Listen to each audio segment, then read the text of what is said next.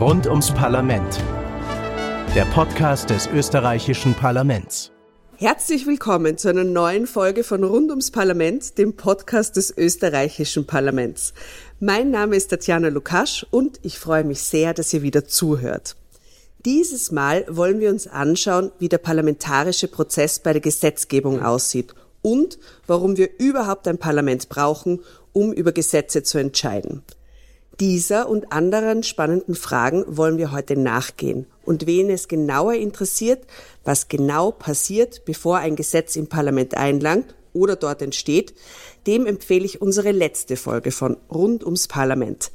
Da haben wir nämlich darüber gesprochen, wie der Stein ins Rollen gebracht wird, also woher die Initiative zu einem Gesetz kommen kann.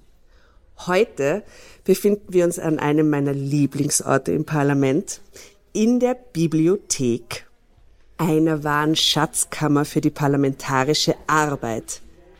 Hier stehen nämlich vermutlich sehr viele Werke, die den politischen Diskurs und die Gesetzgebung beeinflusst haben, denn die Bibliothek ist ein wichtiges Informationsservice für die parlamentarische Arbeit.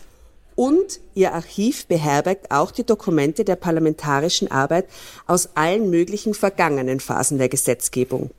Und heute soll es genau darum gehen. Wie schaut dieser parlamentarische Prozess genau aus? Warum ist er so wichtig?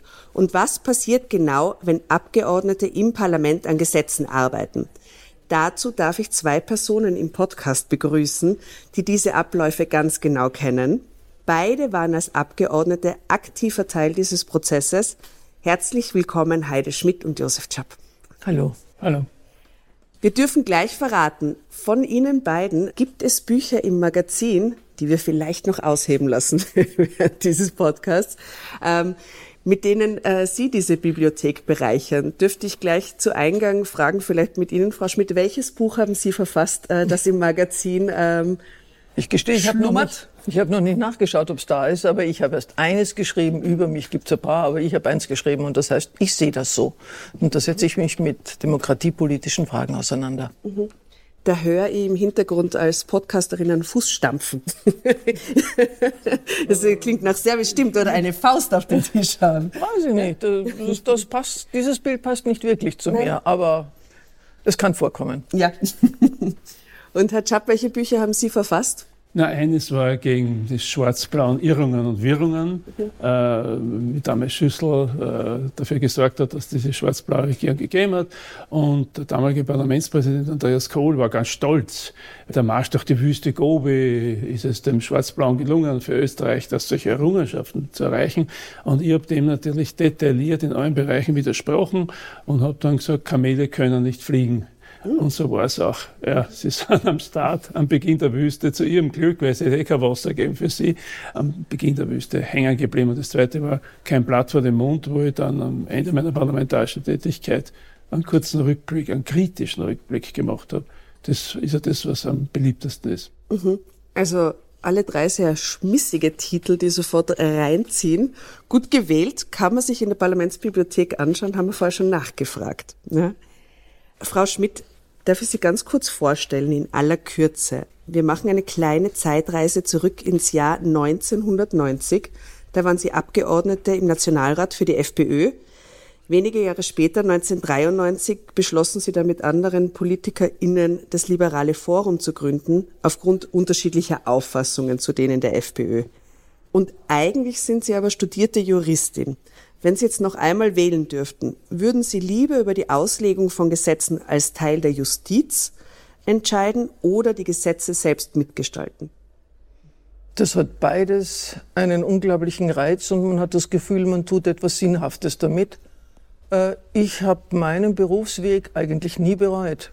Bei so manchen Frustrationsstrecken, aber es hat gelohnt. Also Sie würden sich gar nicht für das eine oder das andere entscheiden wollen, würden Sie noch mal können? Ist, nein, das Schöne ist, dass ich eine, äh, in meinem Berufsleben äh, die verschiedensten Facetten gehabt habe. Ich habe einerseits äh, als Juristin in der neu gegründeten Volksanwaltschaft gearbeitet und habe dort gesehen, wie sich die Gesetze auswirken auf die Bevölkerung, weil die direkt gekommen ist mit ihren Anliegen, mit ihren Beschwerden. Und zwar auch Gesetze, die ich vorher im Unterrichtsministerium mit äh, gestaltet habe. Ich war in der Logistik und habe dort an der Gesetzwerdung unmittelbar gearbeitet, dann habe ich die Auswirkungen gesehen und dann habe ich gefunden, es wäre ein guter Abschluss äh, für dieses Denken, dann im Parlament mitzugestalten. Das heißt, die Bandbreite ist befriedigend gewesen. Bevor ich den Herrn Chapp vorstelle, würde ich gerne noch eine Frage anschließen. Warum gibt es bei der Gesetzgebung überhaupt den parlamentarischen Prozess? Weil es könnten ja eigentlich auch Expertinnen, würde man sich gemeinhin denken, über die Gesetze entscheiden. Also warum ist es so wichtig, VolksvertreterInnen zu wählen? Auch unter den VolksvertreterInnen gibt es glücklicherweise Experten und Expertinnen. Mhm. Und diese Kombination ist natürlich das Ideal. Aber äh, grundsätzlich geht es ja um ein Gesellschaftsbild, nach dem man die Spielregeln gestalten will. Es geht nicht nur um die Professionalität, sondern es geht darum, in welche Richtung gehe ich mit der Professionalität. Und daher ist für mich immer dieses sobald man sich über Politikerinnen und Politiker ärgert, der Satz, dass man doch lieber mit Experten regieren möchte, eine sehr eingeschränkte und undemokratische Sicht der Dinge. Denn Experten wissen zwar, was geht und wie es geht, aber wohin es geht, ist eine politische Entscheidung. Und das ist der Grund, warum wir eine Volksvertretung brauchen, weil die sollten den Willen der Bevölkerung repräsentieren und sollten im Sinne ihre Programmatik, ihre, ihre Vorstellung von Gemeinwohl, dann die Spielregeln erarbeiten. Das sind die Gesetze. Und ohne eine solche Volksvertretung haben wir keine Demokratie und haben wir daher auch keine Mitsprache der Bevölkerung. Vielen Dank dafür. Dann Herr Josef Schapp. Sie waren 34 Jahre lang Abgeordneter im Nationalrat für die SPÖ. Unter anderem haben Sie auch die Leitung des Karl-Renner-Instituts äh, inne gehabt. Was tun Sie denn jetzt eigentlich? Na, ich muss einmal vorausschicken, ich bin gegen den Willen der SPÖ 1983 mit 62.457 Vorzugsstimmen ins Parlament gewählt worden und war dann eben über 34 Jahre im Parlament und war 14 Jahre Fraktionsvorsitzender der Sozialdemokraten, vorher Bundesgeschäftsführer. Also ich habe ein bisschen Insiderwissen, wie das alles vor sich geht und äh, komme zu dem Schluss, äh, ein Abgeordneter muss äh, den Willen des Volkes vertreten im Rahmen seiner des Wertegebäudes natürlich und einer Grund, im Grundkonsens der Demokratie.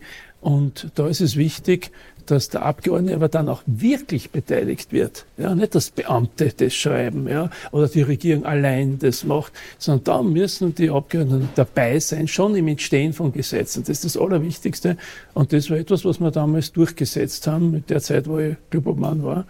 Und jetzt äh, bin ich nach wie vor ein interessierter Kommentator und wenn es geht, auch Gestalter der weiteren Zukunft in Österreich im kleinen, bescheidenen Ausmaß.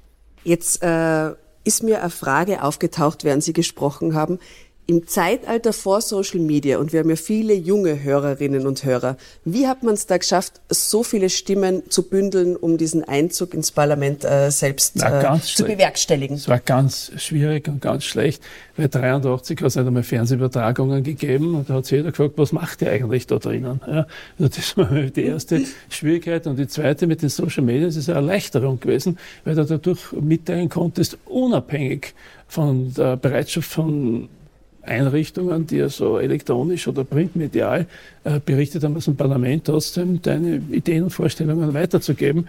Also das war, das war eine Erleichterung durchaus und die, es sind aber nicht nur die Jungen, es ist generell eine Entwicklung, wo man darauf zurückgreift. Soll aber nicht heißen, dass man nicht Journalisten, die recherchieren und kritisch reflektieren, natürlich auch braucht. Und nur mal zur Frage, wie haben Sie es dann geschafft? Geht man da auf eine Versammlung und wirbt für die Ideen und sammelt die Unterschriften oder, oder wie, wie, wie bekommt man diese Zahl dann zusammen? Na, das ist ganz einfach. Äh, Na, einfach ist es nicht. es ist ganz, es ist, es ist einfach so, dass man, äh, wenn man sich was denkt und wenn man Kritik hat und das zu einem Zeitpunkt äußert, wo die anderen das nicht wollten. Bei mir war es bei einem Parteitag, in dem ich drei Fragen an Landeshauptmann gestellt habe. Dann bin ich auch nachher abgewählt worden vom Parteivorstand. Aber wurde dann wieder gewählt, sowohl von den Wählerinnen und Wählern als auch dann von der Partei nachher. Und das hat dann, das war eine Unterstützung dafür, weil ich den Eindruck gehabt habe, dass ich doch viele der Interessen äh, der Menschen, die die Sozialdemokraten zu vertreten haben, noch stärker, noch lauter eingebracht habe aber ich bin da kein, kein Ideologe in dem Sinn, sondern ich bin auch bereit für liberale Gedanken, bin auch bereit für ähm, diverse andere äh, Einschätzungen und so. Also ich bin da, ich bin da nicht ein, Denk, ein Denkkasten, sondern ich versuche da möglichst offen zu sein. Ich muss, jetzt, ich muss da jetzt was dazu sagen, ja. weil ich das auch heute noch für eine außerordentliche Leistung gehalten habe, dass jemand über einen Vorzugsstimmenwahlkampf äh, ins Parlament einzieht. Denn wie er das vorher runtergespielt hat, äh, so einfach ist das wirklich auch vor allem damals nicht gewesen. Und ich glaube, das wesentliche äh, Moment war, bin nämlich auch überzeugt, dass er Stimmen bekommen hat von Menschen, die sonst nicht die SPÖ gewählt haben, weil er ein Ausmaß von Engagement und von Glaubwürdigkeit durch diese berühmten drei Fragen an den Landeshauptmann und von Zivilcourage äh, gezeigt hat, dass die Menschen honorieren wollten und wo es wahrscheinlich auch, wie gesagt, sogar außerhalb der Menschen, außerhalb der SPÖ Menschen gegeben hat, die gesagt haben, solche Politikertypen wollen wir im Parlament haben. Und bei allen Unterschieden, die wir haben, bis heute, äh, muss ich, will ich diesen Respekt uneingeschränkt jetzt auch artikulieren, weil das nämlich demokratiepolitisch so wesentlich ist. Da geht es nicht nur um den Herrn Czap und nicht nur um die SPÖ, sondern da geht es darum, was bin ich in der Lage, äh, den Wählerinnen und Wählern zu vermitteln, um sie an der Demokratie zu interessieren. Mhm. Und das ist ihm gelungen. Und jetzt sage ich was, was vielleicht nicht einmal so wahnsinnig bekannt ist. Aber, eben im Sinne von Demokratie, flexibel und das soll das Parlament entscheiden. Es hat, äh, als damals sich eine Gruppe in der FPÖ gebildet hat und die FPÖ verlassen hat und dann kam das liberale Forum. Und da hat es kurzfristig eine Mehrheit gegeben, rot-grün-liberales Forum. Und ich habe damals einen Artikel geschrieben im Profil, im Jänner, glaube ich 95 oder wann das war, und gesagt, machen wir doch einen fliegenden Wechsel und machen wir eine andere Regierung. Das habe ich damals geschrieben. Es wurde nicht befolgt, aber es war zumindest ein kreativer Nein, Versuch. Aber weißt, auch das war wirklich ein demokratiepolitischer Schub für die Bevölkerung. Absolut. Und das glaube ich, muss man über Parteigrenzen hinweg auch so einordnen. Absolut. Was das insgesamt, sowohl deins als auch meins nachher. Ja. Ich nehme mir sowas mit, ja? Danke. Frau Schmidt nimmt sich noch einen Bleistift, kann man immer brauchen, mache ich auch. Genau immer so Blöcke und Bleistifte gehören daher kann ich was aufschreiben. so nur noch den Zettel dazu. Wir begeben, uns wir begeben uns jetzt ins Lokal 5 das ein Ausschusslokal. Ähm, auf dem Weg dorthin würde ich gerne noch den Herrn Schapp fragen, ob Sie das mit den ExpertInnen genauso sehen, wie die Frau Schmidt das vorher erklärt hat. Ja, ich war Verfechter, deswegen habe ich auch die Zukunftswerkstätte kreiert innerhalb der SPÖ. Man muss gegen Experten, gegen Lobby-Experten, die die Interessen von umweltschädigenden oder äh, soziale Ungerechtigkeit produzierenden Großkonzernen äh, sich entwickeln. Und das, daher finde ich, Experten sind ganz wichtig, aber man muss immer eine kritische Distanz zu den Experten haben. Man darf sich nicht beherrschen lassen. Es darf keine Expertokratie geben. Wunderbar, jetzt sind wir ein bisschen durch das Parlament spaziert, waren im Lokal 5, in dem auch Ausschüsse abgehalten werden. Und nun sind wir im Sprechzimmer 4 angelangt. Und nachdem wir das Social-Media-Problem jetzt schon leicht umrissen haben, würden wir uns wieder dem Gesetzgebungsprozess im Parlament widmen aus meiner bescheidenen Perspektive, die ich keine Politikerin bin und auch nicht Politikwissenschaft etc. studiert habe, stelle ich mir so vor. Die meisten Wählerinnen und Wähler. Genau, ich bin eine sehr gute Repräsentantin für die Menschen da draußen. Ich bin eine Ausnahme, ähm, ich habe studiert Politikwissenschaft. Ja, eine Juristin, ein Politikwissenschaftler Super und Super Kombination. Optimal. Sehr gut. Dann tauchen wir da ein, damit es auch alle, die so wie ich äh, weniger Ahnung haben, verstehen können. Also, einerseits braucht es für ein Gesetz eine zuverlässige Mehrheit, meistens mehrerer Parlamentsparteien. Denn in den letzten Jahren ist es ja so, niemand hat mehr die absolute Mehrheit, insofern muss es immer einen Konsens geben. Andererseits sollte es möglich sein, unabhängig nach bestem Wissen und Gewissen eine Einschätzung und Entscheidungen zu treffen, als Individualperson. Jetzt merkt man ja oft, dass das da ein größeres Spannungsverhältnis zwischen dem nicht formell, aber immerhin informell bestehenden Clubzwang gibt, also der eigenen Verpflichtung gegenüber der Parteimeinung der Fraktion. Wie viel Expertise und wie viel Parteipolitik spielt da eine Rolle, wenn ein Gesetz im Parlament verhandelt wird, Herr Chapp? Es ist im Prinzip so, wenn du handlungsfähig sein willst als Politik und handlungsfähig sein willst als Regierung, dann brauchst du bei allen Gesetzesformen, die du vorher abgeklärt hast, und ich hoffe in der Bevölkerung, in den Medien, aber dann ganz besonders mit den einzelnen Abgeordneten und äh, mit den Parteien, die die Regierung stützen und natürlich mit, den, mit der Regierung, weil die müssen das im Einstimmigkeitsprinzip dann machen, äh, da brauchst du dann eben eine, die entsprechende Mehrheit und da brauchst du eine, eine geordnete, man sagt, man sagt Zwangsabstimmung. Ich halte diesen, Be diesen Begriff für falsch. Ja? Mhm. Denn sonst funktioniert es nicht. Wenn ja jeder kommt, wann er will, abstimmt, wann er will, dann machst du Gesetzesinitiativen, die unser Zusammenleben regeln, die Gesetze, das muss man mal definieren, äh, dann, dann ist es regierungsunfähig und dann kommen die, die sagen, wir brauchen eine Diktatur, ein autoritäres System, das ist eine Quasselbude und ja. die kostet nur Geld und so weiter und so weiter. Das heißt, es ist kein Zwang, sondern man versucht vorher abzustimmen, aber dann halten sich alle in der Fraktion an diese Abstimmung und du musst, dass dann die Chance auf eine Mehrheit im eigenen, in der eigenen Fraktion, im Club, waren die Abgeordneten schon beim Entstehen mit den Beamten in der Regierung schon mitgewirkt haben, mit den Sozialpartnern, mit all denen, die heute halt einfach da gerne mitreden wollen und auch können und auch sollen. So.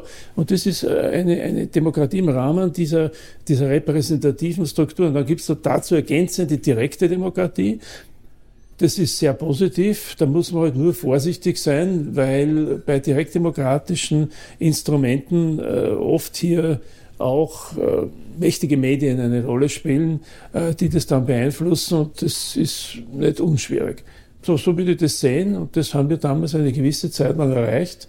Ist zwar in dem Ausweis so nicht geblieben, war vorher nicht, aber in meiner Zeit war es so. Und bei Ihnen, wie, wie, wie stehen Sie dazu, zu diesem Clubzwang, beziehungsweise gab es bei Ihnen vielleicht auch mal die, die Tendenz, mal dagegen zu stimmen, weil es einfach gar nicht gepasst weil sie hat? jetzt dran ist, darf ich nur einen Satz sagen. Mm. man muss sich bemühen, die Opposition mit einzubeziehen. Mm. Du mit Liberalen Forum warst damals Opposition und das war ganz wichtig, dass sie auch da dabei sind, dass möglichst viele im Parlament zustimmen. Entschuldigung, ich wollte das nur Nein, nein, da stimme ich schon zu. Ich möchte nur äh, schon einen Einwand zur Fragestellung machen, weil Sie Politik und Expertise so quasi in einen Gegensatz äh, gesetzt haben. Und jetzt sind wir uns schon einig, dass die Expertise nicht immer wirklich sattelfest zu Hause ist bei der Politik. Aber die Dinge gehören schon zusammen. Und wenn Sie jetzt von sogenanntem Clubzwang reden, dann will ich den Josef Czap ergänzen, wiewohl ich das, was er gesagt hat, auch teile. Aber es geht nicht nur darum, dass du innerhalb des Clubs eine einheitliche Meinung vermittelst, was wichtig ist für die Mehrheiten, sondern es geht ja auch darum, dass du für die Bevölkerung eine klare Position vermittelst. Und bei allem geht es immer um das Augenmaß und um keine Schwarz-Weiß-Malerei. Ich sage das auch als ehemalige Clubchefin, als ehemalige Parteichefin. Da hast du natürlich das Bedürfnis, dass deine Partei ein, ein, ein klares Bild vermittelt für bestimmte Positionen. Daher wirst du versuchen, innerhalb deiner Partei das, was sozusagen abweicht, einzufangen, indem du Überzeugungsarbeit versuchst, indem du argumentierst und so weiter. Und in der Vergangenheit, wenn ich das sagen darf, ich habe schon solche Situationen auch erlebt ja. äh, im eigenen Club, wo manche gesagt haben, also da kann ich nicht zustimmen. Und jetzt gibt's eine Zwischenvariante, das ist eine Usance, die, glaube ich, die Menschen als Wählerinnen und Wähler kaum verstehen. Aber sie sollen einmal darüber nachdenken, dass man ja beim eigenen Verhalten auch oft versucht, äh, Kompromisse mit sich zu schließen. Und diese Usance ist, dass man sagt, also zum Zustimmen bringt sie mich nicht, aber ich will nicht hier dagegen stimmen, ich gehe hinaus. Und man ist dann daher bei der Abstimmung nicht dabei. Ich würde das nicht unter Feigheit einordnen, wie das manchmal passiert, wenn man sagt, der oder die steht nicht dazu, sondern das kann, kann, muss nicht, das kann wirklich ein fairer Kompromiss mit der, mit der eigenen Partei sein, indem man sagt, ich will nicht so dagegen stimmen, dass es zu einem Thema wird und dass dann alles sich darauf konzentriert, daher gehe ich außer, aber ich halte es für falsch. Mhm. Das kann passieren. Es ist immer eine Frage des Wie. Mhm. Und man soll es auch argumentieren, damit es die Menschen verstehen. Mhm. Der Fairness halber muss man mal vorher im Club das abklären. Ja. Der Club muss ja. sagen, okay, wir haben drei, die haben sich so engagiert in dieser ja. einen Fachfrage, die können einfach nicht mitstimmen ja. und die wollen rausgehen und der Club, wenn der mehrheitsmäßig dann sagt oder geschlossen sagt, okay, wir akzeptieren das ausnahmsweise, dann ist das eine Möglichkeit. Aber nur wenn dann anfängt, äh, der eine geht raus, die andere geht raus und fangen alle zum Rausgehen raus, dann bist du irgendwann einmal nicht mehr beschlussfähig, dann kannst du gleich Neuwahlen machen oder du bist nicht mehr, mehr regierungsfähig. Also das ist, glaube ich, eine wichtige Nuance. Ansonsten sage ich, man kann niemand Überzeugungsarbeit ersparen. Da bin ich völlig deiner Meinung. Was glaubst du, wie oft ich da in diesem Raum gesessen bin und Überzeugungsarbeit machen ja, ja. müssen? Aber Dafür sind auch solche Räume da. Ja, genau. Dass man im geschützten Raum offen reden kann genau. und nicht, äh, und sich darauf verlässt, hoffentlich zu Recht, dass das nicht nach draußen dringt. Mhm. Äh, und zwar deswegen nicht nach draußen dringt, weil es nicht ums Gewinnen und Verlieren gehen soll, sondern um die Sache. Ja. Genau. Und ich will genau. wirklich noch einmal unterstreichen, dass das Rausgehen bei der Abstimmung, dass das nicht immer gleich zu bewerten ist. Das ist, das kann Feigheit sein, das kann ein nicht zur, zur Sache stehen sein, aber es kann auch im allgemeinen Interesse sein, weil man weiß, äh, dass man damit weniger öffentliche Diskussion, die dann in die falsche Richtung rennen kann, hervorruft, als man eigentlich möchte. Sehr gut. Danke, dass Sie auch diese Überleitung von diesem Raum äh, mir zu dem nächsten Raum ermöglichen. Denn wir sind ja durch das Lokal 5 gegangen und das ist ja eigentlich ein Ausschusslokal. Jetzt für die breite Bevölkerung bitte noch einmal zu erklären, Herr Schapp, Frau Schmidt, äh, wer immer möchte, was ist denn eigentlich ein Ausschuss? Das ist, eine, das ist eine Runde von Abgeordneten, die zu speziellen Fachgebieten sich äh, schon in der Gesetzwerdung eingearbeitet haben, weil es ihr Fachgebiet ist und weil dieser Ausschuss gerade für dieses Fachgebiet eingesetzt wurde, gewählt wurde, beschlossen wurde. Und das ist die Voraussetzung in dem Ausschuss, nachdem das Gesetz vorher in der Regierung war, mit den Beamten diskutiert, mit den Sozialpartnern. Dann kommt es ins Plenum und dann müssen zumindest dann im Plenum anwesend sein die Mitglieder des Ausschusses, ja, am besten überhaupt gleich alle, und dann wird es dort beschlossen. Also ein Ausschuss äh, hat eigentlich eine sehr wichtige Funktion, auch jetzt in Bezug, dass wir in der Europäischen Union sind, mit dem Hauptausschuss, wo man natürlich auch sehr vieles, was aus äh, Brüssel kommt, auch hier in, in dem Haus umsetzen, kritisch reflektieren, was auch immer. Aber das, es ist mehr Arbeit und mehr qualifizierte Arbeit, als äh, so manche Leute es sehen oder glauben. Und äh, es ist ganz gut, wenn man das immer wieder nach außen, wenn man diskutiert, ob man nicht die Ausschussarbeit auch einer Öffentlichkeit äh, direkt überträgt oder auch dort breit macht. Ja. Ich sag nein.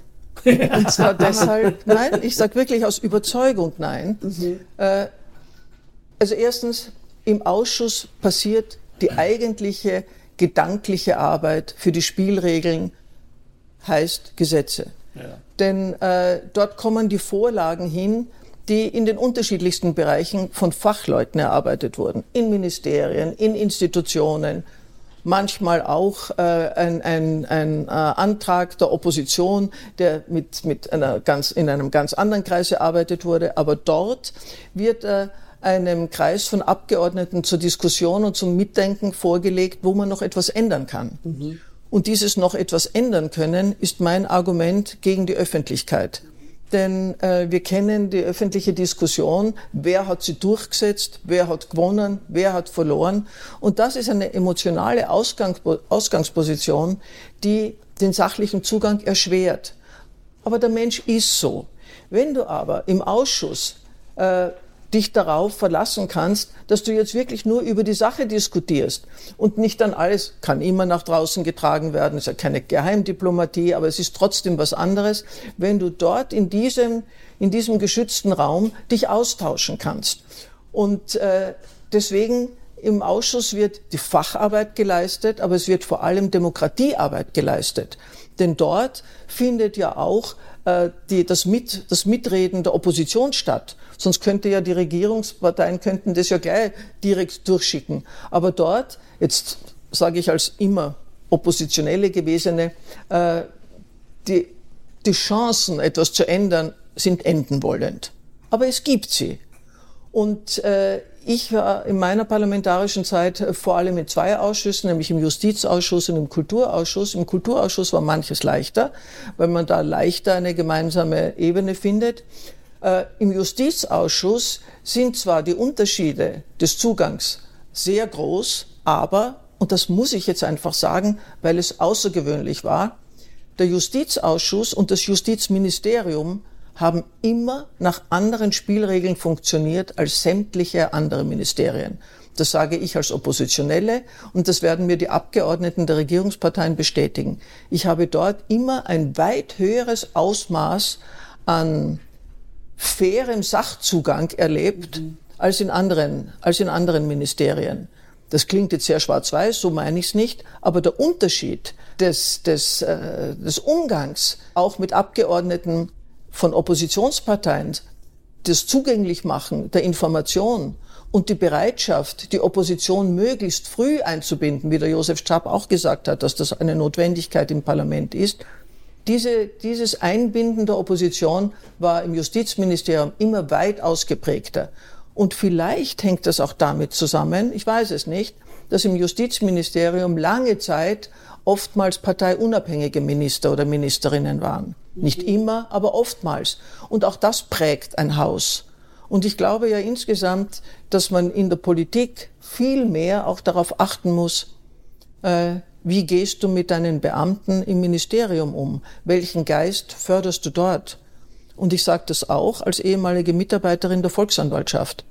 Ich habe bei den Prüfungsverfahren für die Beschwerden der, der Bürgerinnen und Bürger, die immer mit dem Ministerium geführt wurden, diese Prüfungsverfahren, wirkliche Unterschiede bei den Ministerien in der Bereitschaft der Fehlereinsicht, in der Bereitschaft des darüber Nachdenkens erlebt. Das ist nicht gleich. Das hängt natürlich von den einzelnen handelnden Personen ab, aber es hängt auch davon ab, welcher Geist herrscht an der Spitze des Ministeriums und welcher wird an die, an die Beamtenschaft vermittelt. Ja. Und ich glaube, dass wir die Qualität unserer Gesetze und dass wir die Qualität äh, unserer, unserer Demokratiearbeit auch kaputt machen können, wenn wir die Beamtenschaft ruinieren. Mhm. Und mein Eindruck ist, dass das immer mehr passiert. Also das Gängeln der Beamten, der ja. Kabinettschef gibt den Ton an, ja. der von außen kommt, der Alles Generalsekretär das. wird von das. einer Partei hingesetzt ja. und ist der Chef drinnen. Das sind autoritäre Züge, die da versucht wurden einzuführen und das war unter Schwarz-Blau.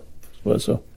Das teile ich. Nu Danke für diese Einschätzung, um zum Ausschuss zurückzukommen und die Aufklärung, äh, was, was denn ein Ausschuss tut. In Ausschüssen wird ja auch abgestimmt. Worüber genau, Herr Schapp, wird da abgestimmt? Gesetzesvorlage oder einzelne mhm. Änderungen oder Zusätze, die man da noch einbringt. Das macht man, meistens gibt es ja vorher schon Besprechungen, weil das soll ja dann auch eine Chance haben, durchgesetzt zu werden oder beschlossen zu werden.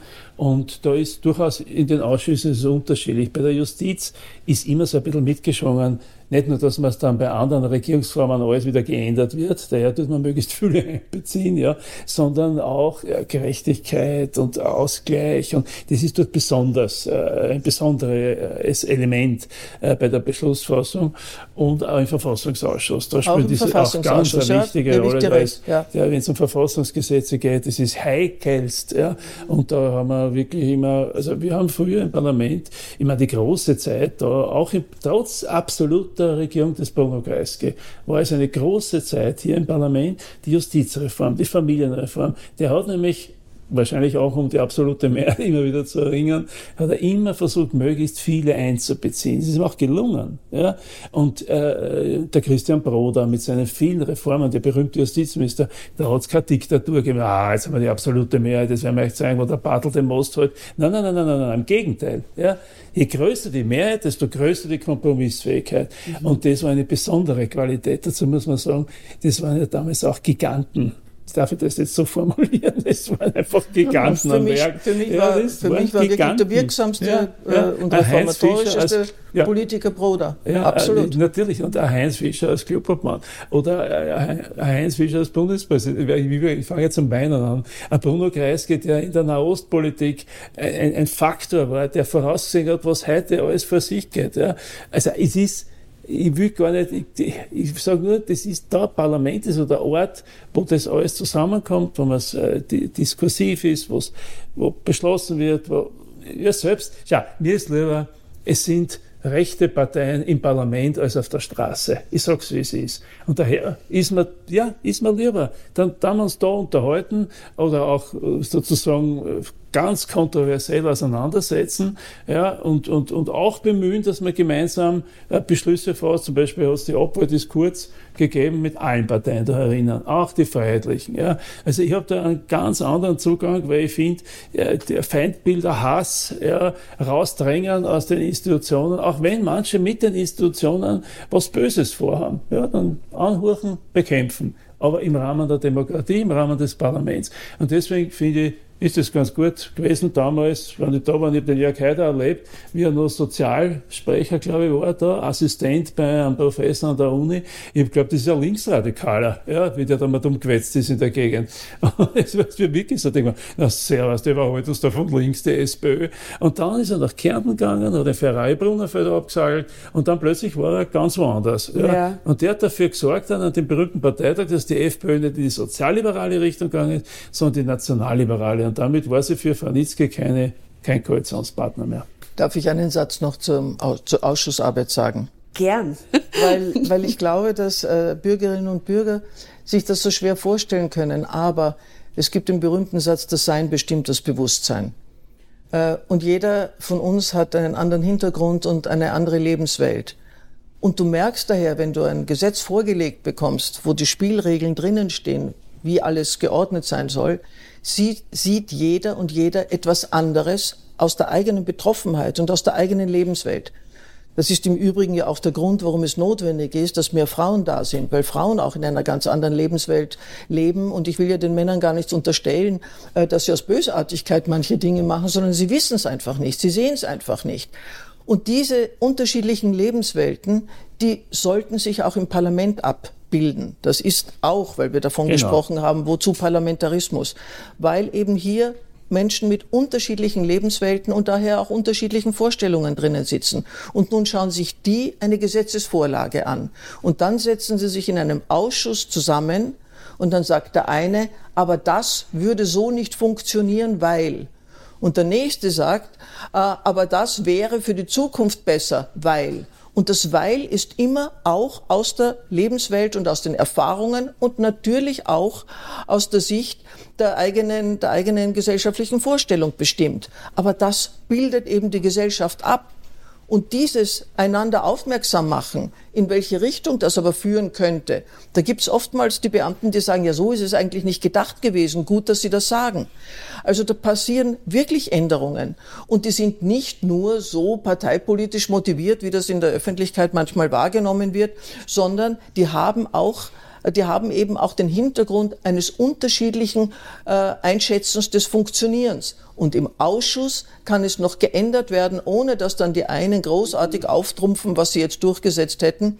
Und wenn dann diese Arbeit, die sowohl eine demokratiepolitische als auch eine fachliche ist, wenn die dann erledigt ist im Ausschuss, dann kommt sie ins Plenum und ich nehme an, da werden Sie uns auch noch einiges dazu fragen. Wahrscheinlich. Also wenn wir jetzt den Weg nur mal nachvollziehen. Es gibt den Beschluss, dieses Gesetz muss es geben. Dann wird ein Ausschuss gebildet. In dem Ausschuss diskutieren Abgeordnete die Vorschläge, die sie selbst mitbringen, die teils von Experten kommen, teils aus der Parteimeinung, teils etc.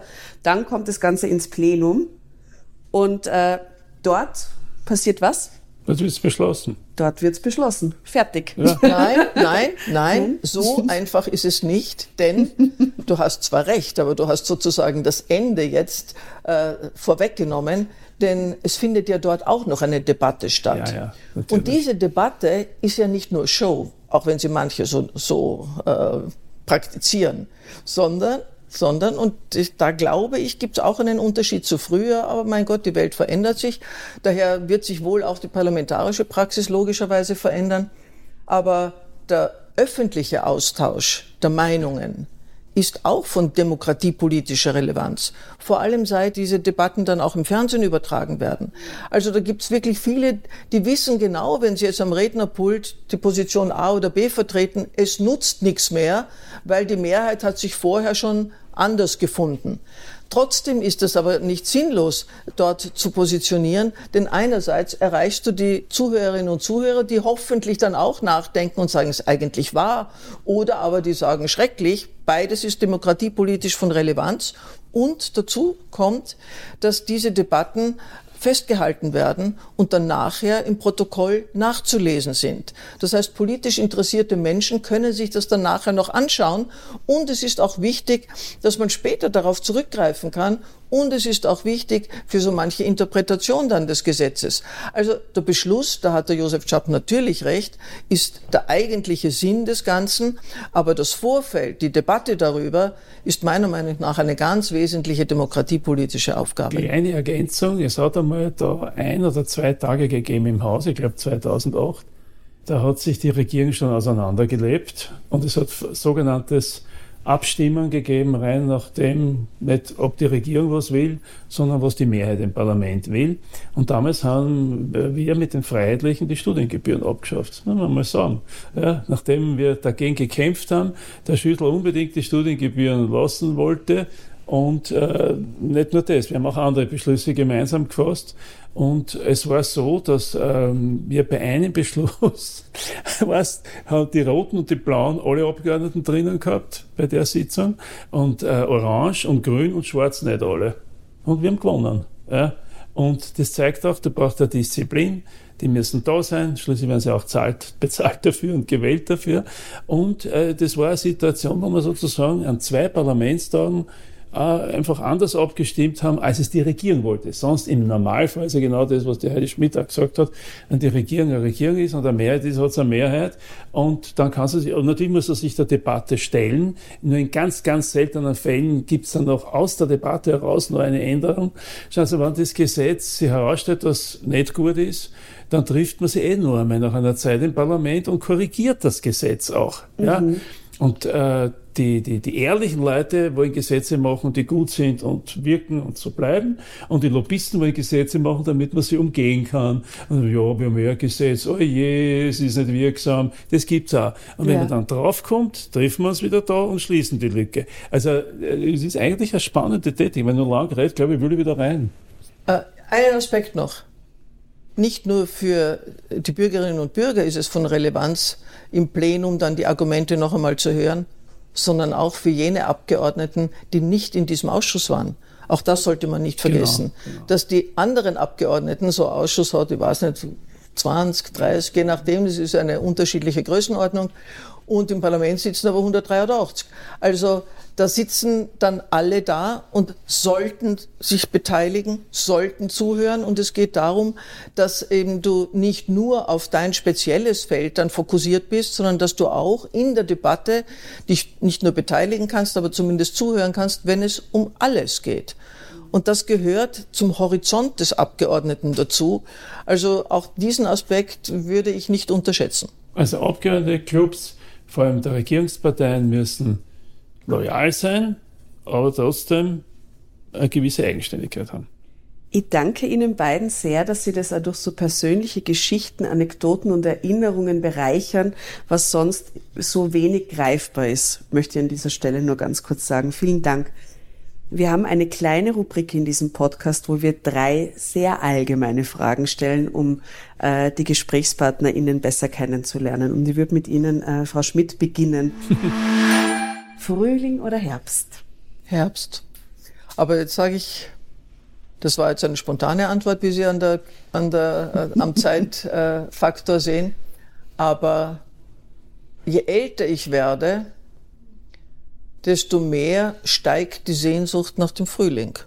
Und das halte ich für eine menschliche, wie soll ich sagen, äh, Normalität. Ich bin als, als Winterkind geboren, habe immer eine Affinität zum Herbst gehabt und jetzt merke ich, dass mir der Frühling, das Beginnen näher wächst, wahrscheinlich der Sehnsucht wegen.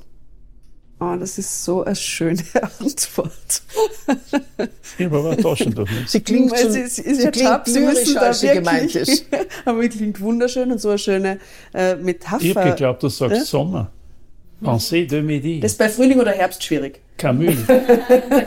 Pensée de midi. Pflege auf Fragen zu antworten und nicht, wie es eine Politikerin Unantwort, Sommer. Unart ist, einfach irgendwas es zu sagen. Es ist die große Kunst, äh, Antworten zu finden für Fragen, die sie stellen wollte, aber nicht konnte. Ich kenne das System. Das ist Liebe das, was die Menschen frustriert. Es sind drei Fragen. So, ein bisschen, äh, bisschen ähm, Disziplin, die haben wir verlernt. ja, diese Disziplin. Ähm, Kompromiss oder beste Lösung? Na, hoffentlich stimmt das überein.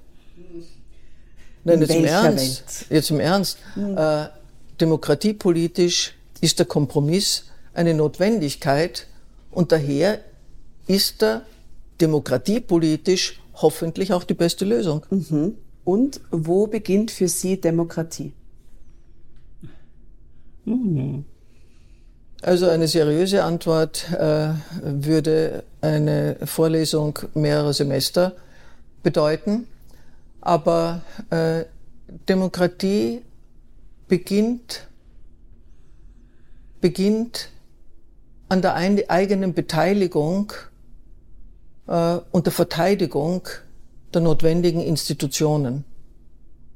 Und das, und das Bewusstsein, dass es auf jede und auf jeden selber auch ankommt. Vielen Dank, Herr Schapp. Ich hoffe, mal, Sie haben sich warum gerüstet. Rosa Luxemburg zitiert. Freiheit ist die Freiheit des Andersdenkenden, das ist die Demokratie. Sie kommen Das jetzt geht dran. nicht? Rosa Luxemburg hat bei dir keinen Ich habe gesagt, dass ich ein äh, äh, ganzes Seminar brauche. Das gibt man mir ja wieder nicht. Ja, bist du zu sagen, ja. Und hast so richtig äh, fürs Seminar motivieren. Pardon, ich muss an antworten, ja. Ja, ja. Jetzt sind Sie dran, Herr Schapp. Jetzt können Sie Rosa Luxemburg äh, dann bei der letzten Frage zitieren, wenn es Ihrem Herzen nahe ist. Aber die erste Frage, Frühling oder Herbst? Ich hoffe, Sie sagen nicht Sommer. Ich sag Sommer. Ich sag Sommer.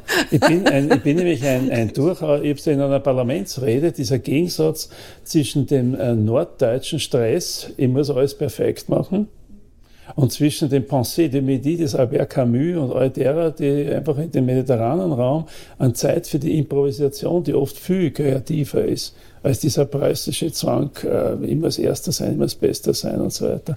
Und daher ist für mich der Sommer äh, irgendwie der Ausdruck dessen. Das kann sich dann in Südfrankreich abspielen, das kann sich in Algerien abspielen, wo auch immer, aber das ist meine Einstellung. Fein, Sommer. Kompromiss oder beste Lösung? Ein Kompromiss ist immer die beste Lösung. Das Ja, ist ganz nicht. einfach. Oh ja. Weil schau, wenn du keinen Kompromiss zustande bringst für eine Lösung, wo du möglichst alle einbeziehst, dann wird es ja sowieso herausstellen, ob das realitätsnah ist, ob es praktikabel ist, ob es umsetzbar ist. Und äh, dann kannst du immer noch adaptieren und ändern und vielleicht dich noch mehr annähern der von dir subjektiv empfundenen besten Lösung. Weil eine beste Lösung ist halt immer auch eine subjektive Kategorie und nicht nur eine objektive. Wir sind ja nicht göttlich, ja, aber äh, wollten es auch nicht sein, können es auch nicht Was sein. immer das auch ist. Ja, was immer das auch ist. Aber aufgrund dessen, was du vorhin bei den Beantwortungen hast, ich, einen, äh, ich bin der Obmann der, des Clubs der Zeitlosen. Also wenn du Lust hast beizutreten zu den Zeitlosen, dann brauchst du keinen Frühling mehr, sondern bist da im Sommer. Denk sofort an die Herbstzeitlosen. Dritte Frage. Und jetzt sind wir gespannt, ob da ein Zitat rauskommt. Wo kommt was beginnt an. für Sie Demokratie, Herr Schapp? Ja, das ist wirklich in der Tat äh, in der Freiheit äh, des Andersdenkenden. Die Freiheit ist die Freiheit des Andersdenkenden, das ist ganz entscheidend, weil damit gibt es einen Dialog, damit registriere ich, was, äh, was der wollen könnte, was er wirklich will. Ich habe das äh, zu respektieren und ich kann aus dem Ganzen dann die beste Lösung und den Kompromiss und das alles ansteuern. Und so gesehen, äh, äh, ich, es gibt ja keine Marxisten. Das ist ja, äh, selbst Karl Marx hat gesagt, er ist kein Marxist. Aber die Rosa Luxemburg war eine engagierte Frau, die umgebracht worden ist von den Nazis, Nationalisten, und die hat zumindest diesen Zugang gehabt. Es war auch ihre ganze Ideologie nicht etwas, was ich geteilt habe. Und ich habe für diese Art von Parteibildung oder überhaupt keine Schwäche. Aber dieser Satz hat was. Frau Schmidt, Herr Schapp, vielen Dank für dieses interessante, wunderbare und lebhafte Gespräch. In dieser Folge haben wir also im Rückblick unter anderem geklärt, welche Aufgabe Ausschüsse haben, wie Abgeordnete einer Fraktion reagieren können, wenn sie nicht einer Meinung sind und wir haben schon einige spannende Einblicke in die politische Laufbahn meiner beiden Gäste bekommen. Aber damit sind wir noch nicht am Ende, denn in der nächsten Folge setzen wir unser Gespräch fort. Dann schauen wir gemeinsam mit Josef Schapp und Heide Schmidt, wie die Opposition den Gesetzgebungsprozess beeinflussen kann. Ich freue mich schon sehr darauf. Falls euch unser Podcast rund ums Parlament gefällt, dann empfehlt diesen gerne weiter. Abonnieren könnt ihr uns selbstverständlich auch, um keine Folge mehr zu verpassen. Das geht überall, wo ihr eure Lieblingspodcasts hört, ob bei Spotify, Deezer, Apple Podcasts oder auf all den anderen Plattformen. Ich würde mich natürlich sehr freuen, wenn ihr auch nächstes Mal wieder dabei seid. Falls ihr übrigens Fragen, Kritik oder Anregungen zum Podcast habt, dann könnt ihr uns gerne eine E-Mail schreiben an podcast.parlament.gv.at. Alle weiteren Informationen und Angebote rund um das österreichische Parlament und zu unserer Demokratie findet ihr auf der Website www.parlament.gv.at und den Social-Media-Kanälen des Parlaments. Das war's soweit von mir. Ich bin Tatjana Lukasch. Bis zum nächsten Mal. Rund ums Parlament. Der Podcast des österreichischen Parlaments.